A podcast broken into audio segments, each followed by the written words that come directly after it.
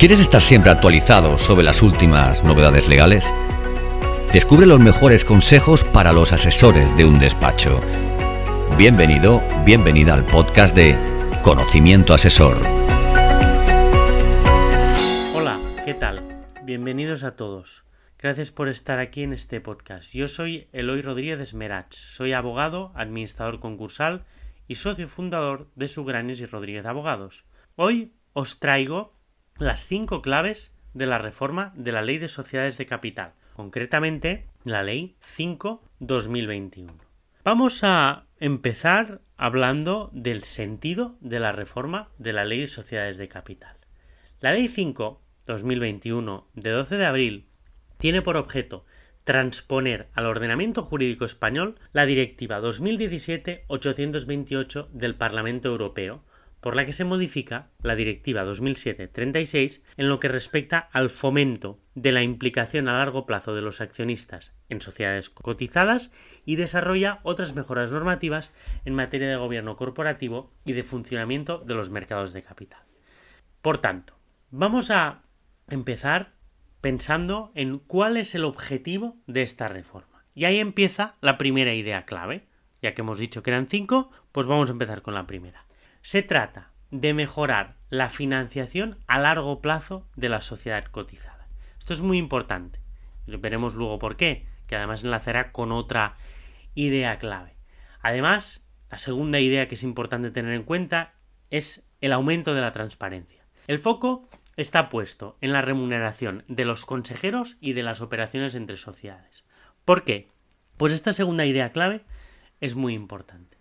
La remuneración de los consejeros de sociedades cotizadas ha sido, a lo largo del tiempo, y en Europa, pero también mucho en España, fruto de muchas conjeturas, o ha sido al menos objeto de mucha especulación. ¿Por qué? Por las famosas, conocidas, puertas giratorias. La remuneración de los consejeros en sociedades cotizadas se pretende que tenga una justificación material, es decir, el consejero que cobre de la sociedad cotizada X cuantía al año, de algún modo tendrá que justificarlo. De este modo, lo que se intenta poner cerco es todas aquellas puertas giratorias de políticos que en su momento hicieron favores a una sociedad cotizada y por ello ahora se les está aceptando en un consejo de administración para que de algún modo cobren unas cuantías bastante importantes a nivel anual, todo eso se pretende abolir.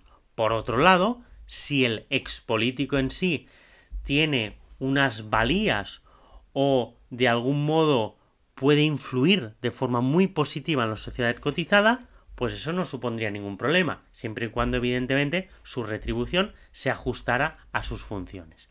Lo que sí que veremos, lo veremos ahora, es que la junta de accionistas de algún modo tendrá que votar estas remuneraciones, no como anteriormente que quedaban un poquito opacas y un poquito discrecionales. Vamos a tomar primero en consideración qué es una sociedad cotizada, que bueno, en realidad como su nombre indica, pues no es muy difícil de, de descubrir y es que se trata de una sociedad que cotiza en bolsa. Pero ¿cuál es la novedad? La novedad es que se introduce en nuestro ordenamiento jurídico un concepto y es que una sociedad cotizada en otro país de la Unión Europea, que no sea España, en un mercado regulado, pero que en España no cotice, aquí se la considerará sociedad cotizada. Y esta es un poquito una de las novedades. Además de, de todo esto, se trata de que la sociedad vaya a tener el derecho de conocer la identidad del beneficiario último de las acciones. ¿Cuál es el fundamento?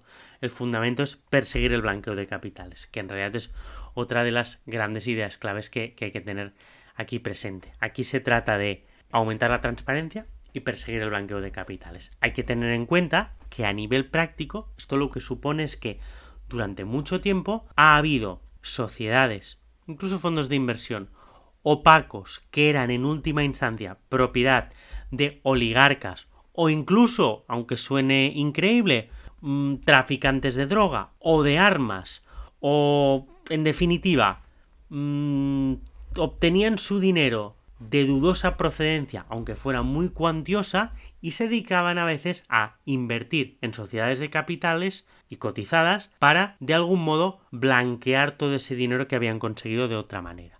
Eso es una cosa que se quiere perseguir a través de la Unión Europea y también a través del de, eh, el Reino de España. Otra idea muy importante que es clave es que hay que, bueno, ya la hemos anunciado antes, pero en relación a la remuneración de administradores o consejeros, un poco la idea que decíamos antes. La remuneración deberá someterse a la Junta previo a la última terminación del último ejercicio, es decir, la remuneración de la que se vaya a dotar a los consejeros tiene que pasar por la Junta para ser aprobado. De algún modo se trata de poner cierto control a la política de remuneración.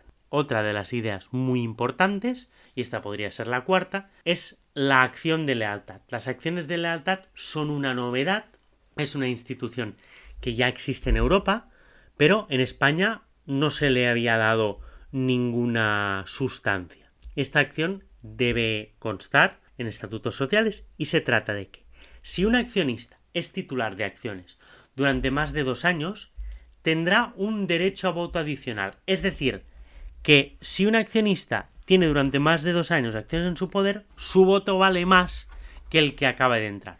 ¿Cuál es el fundamento de todo esto? El fundamento, la intención es que haya un core de accionistas que se queden como inversores y que tengan interés en la sociedad, a diferencia de las posiciones cortoplacistas y especulativas.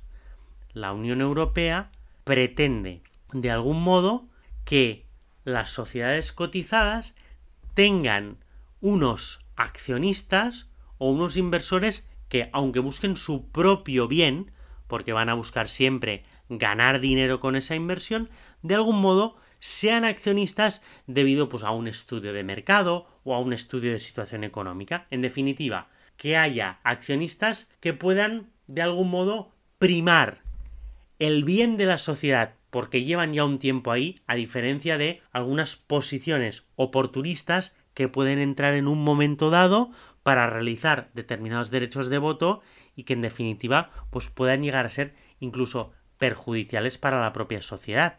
Otra de las eh, ideas clave y que ya prácticamente sería la quinta, aunque aún queda un poquito que comentar, sería la de las ampliaciones de capital hay una intención con esta reforma de agilizar y simplificar el proceso de captación de accionistas en cotizadas, con lo cual tendríamos, en definitiva, una sociedad cotizada en España en la que será más fácil que entren determinados accionistas, pero la idea es que sea más complicado que, que salgan. Es decir, que haya cierto interés en que no haya tanta rotación como había quizás anteriormente. Y estas son las cinco claves. Pero esta ley y esta reforma no se limita solo a esto. Por tanto, vamos a comentar unos pequeños puntos antes de terminar.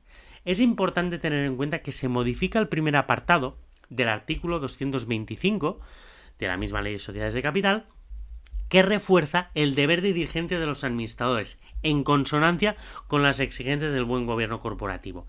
Esto tiene su base en todo lo que se ha venido llamando compliance, que al principio era una idea absolutamente abstracta que quizás nadie entendía, y hoy en día va cogiendo cada vez más fuerza, cada vez más cuerpo y cada vez más fundamento. El compliance es esto, es el buen gobierno corporativo, es la transparencia, es que los intereses opacos, oscuros y quizás nocivos para la sociedad queden fuera los intereses individuales de los consejeros que quizás están buscando su momento o tienen algún interés diferente al de la sociedad, quizás nocivo para la sociedad, también quede fuera, también que queden fuera los intereses de aquellos accionistas cortoplacistas, especulativos que quieren su propio bien. Es decir, de algún modo, esta reforma trata de intentar proteger la sociedad cotizada como tal como empresa cuyos accionistas tienen un valor real e intenta dotar de un poquito más de valor real a los accionistas verdaderos de las sociedades cotizadas, no que sean meros instrumentos de especulación. Todo esto, también hay que decir, que se cambia el primer apartado del artículo 529 bis de la misma LSC para establecer que los consejeros de las sociedades cotizadas deberán ser personas físicas. También se modifica el artículo 182 y se crea un nuevo 182 bis sobre la celebración de juntas telemáticas. Y ya por último, para terminar, tenemos que informar que se ha modificado la ley 22-2015 de auditoría de cuentas y nace la obligación de incluir el informe anual de remuneración de los consejeros entre la información cuya existencia debe comprobar el auditor al analizar el informe de gestión de las sociedades cotizadas. Hasta aquí este podcast, espero que les haya gustado y espero haber sido perfectamente entendible. Muchas gracias. Gracias por escuchar este nuevo episodio del podcast de Conocimiento Asesor. Si te ha gustado este contenido, escríbenos una reseña en Apple. Queremos saber tu opinión. Valora el capítulo, compártelo, súmate a nuestro podcast haciendo que otros profesionales como tú lo conozcan. Y sobre todo, no olvides seguirnos en tu plataforma de podcast habitual para ser el primero o la primera en enterarte de los nuevos episodios de Conocimiento Asesor.